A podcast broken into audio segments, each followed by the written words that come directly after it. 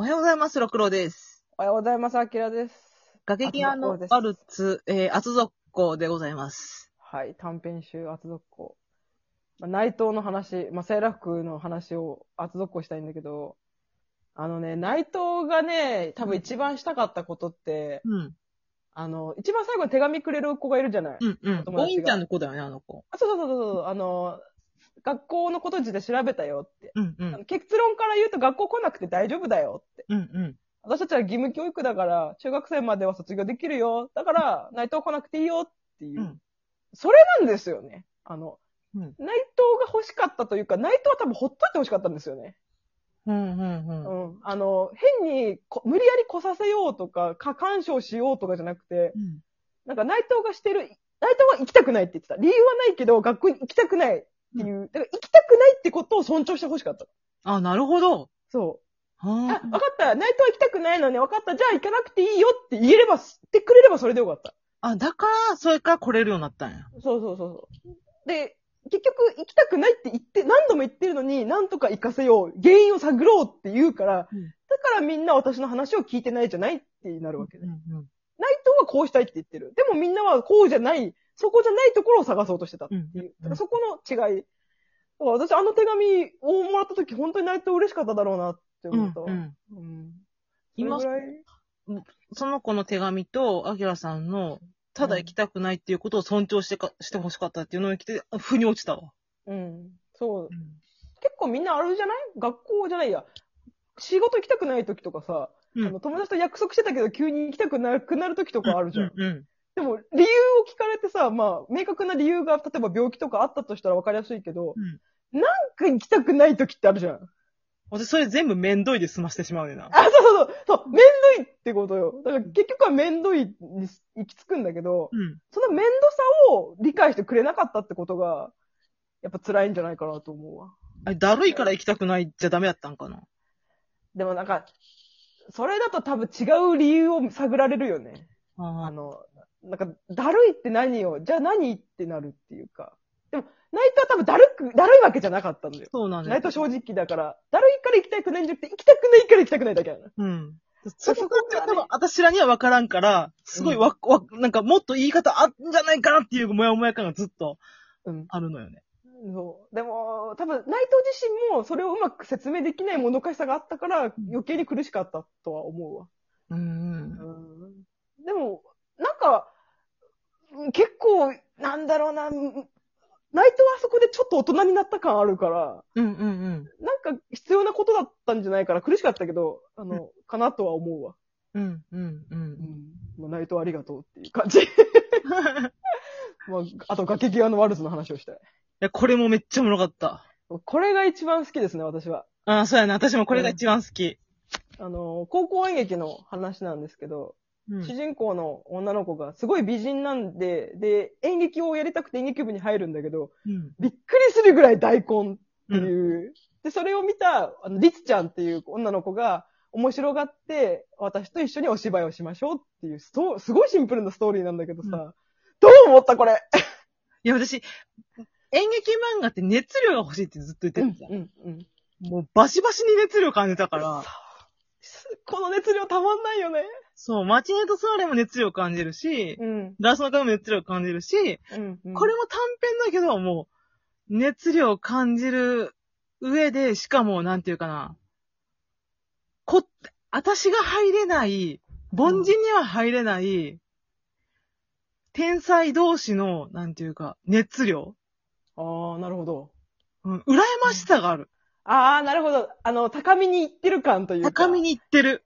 うん、うん。確かにそれはあるね。そう。で、うん。さ、もう、ちょっとさ、私気に入ったとこから言っちゃうけどさ、うん。これさ、あの、一応、ペアになって、うん先輩方に発表していくっていう回があるやんか。うん。で、そのりっちゃんっていう子が、そのぼ大根の子、顔がめっちゃ可愛いけど大根の子を選んで、白雪姫を演じるっていうことになって、で、それまでのこう、いろんな生徒の後輩の演劇を見てるときに、ある先輩は、あくびをするんよあー、うん、うん、うん。あくびをしてさ、で、他の先輩が、だから、だから、ちょっとあくびしないでちゃんと見なさいよ、みたいな。私たちは先輩として見なきゃいけないのよって言ってるけど、はい、はい、うんみたいな感じやんか。ああ、ううまい子いるね。うんうんうん。あ、演劇やってたんだろうね。みたいな、冷静に判断してるっていうか、冷静に感想を言ってるのよね。で、うん。で、そのリッちゃんとその、主人、あの、女の子が、こう、出て、うん大根の子が出てきましたってやった時に、もう衣装からバッてもう、あの、制服じゃなくて、白雪姫の衣装を着てきたって言って。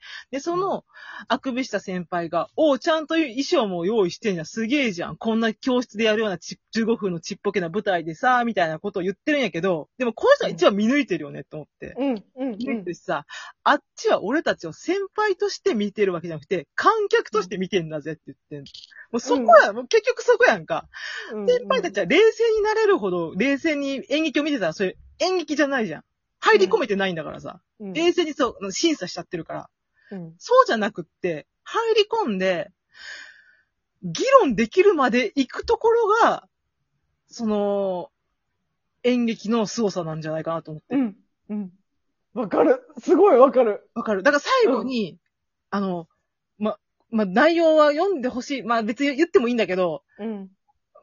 白雪姫は王子様出てこないっていうパターンでうん自分らで作っていくんやけど、それうんりっちゃんが作った内容を、あえて、その、舞台に立った瞬間に、崩してくんねんな、そのもう一人の子が。そうそうそうそう。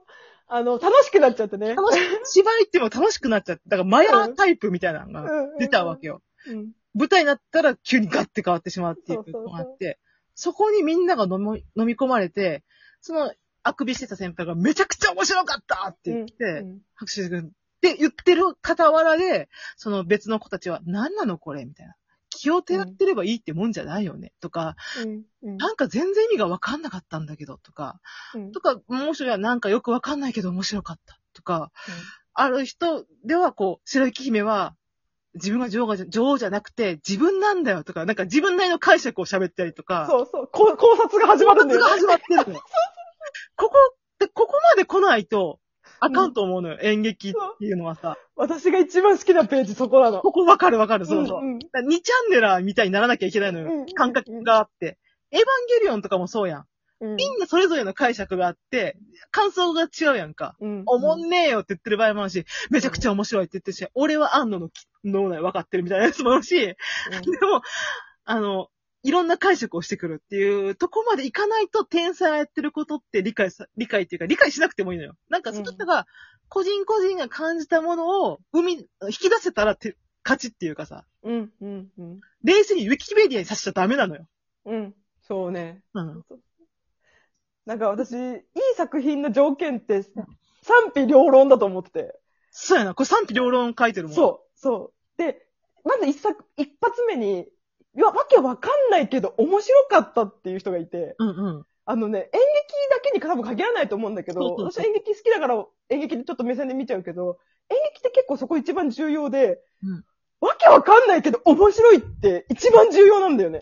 うんうん、わかるわかるそ。うん。作品とかストーリーとか何もわかんないけど、うんなんか面白いっていうところがポイントで、なんか、そこに対するスタートってそこなんだよね。まず興味を持つ面白さ。うん。で、あとこの短編の前編でりっちゃんが、面白くないことは罪だからっていうのよ。うんうんうん。あの、無難なことなんてやってらんねえみたいな。うん面白いか面白くないか、それだけだみたいな話をするんだけど、うんこれマジでその通りで、もう面白さが正義なのよ、本当に。そうそうそう。どうな、なったかは関係ないのよ。面白かったか面白くないかで分かれるっていうのはさ。でもちろんその賛否両論の時に、何これ木を照らってりゃいいもんじゃないよっていう人ももちろんいて、面白くないっていう人ももちろんいていいのよ。でもいいんだけど、それがないといいっていう人も生まれないんだよ、大体。そうそうそうそう。みんながみんないい作品だったねっていう作品って、大体面白くないの。つまんないの。うんあの、褒めるとこが少ししかないから、大体。そうなのよ。で、でも、なんか面白くなかった、くまんなかったっていう気持ちが湧くってことは、引っかかりがまだあったってことなのよ。そう、感情を動かしてるやん。そう、そう。何かを作る人にとってやっぱり一番の目標って、感情の、他者の感情を揺るがすことだから、う。うん。それは一番面白かったら一番嬉しいけど、ある程度の何これ刺さんなかったっていう、その100人いたら30人にしか刺さらないことをやりたいとか、うんうん。その全員に受けることじゃなくて、誰か一人にでも刺さってほしいみたいな願いで作るものがやっぱ作品だと思うのよ。うんうんうん。それを多分りっちゃんとこの花ちゃんをややってのけたっていうことが私は嬉しくのと、あとこの花ちゃんがとにかく友達ができなくて、うん。あの、りっちゃんに嫌われたくなくて、りっちゃんの言う通りに演技をするんだけど、うん。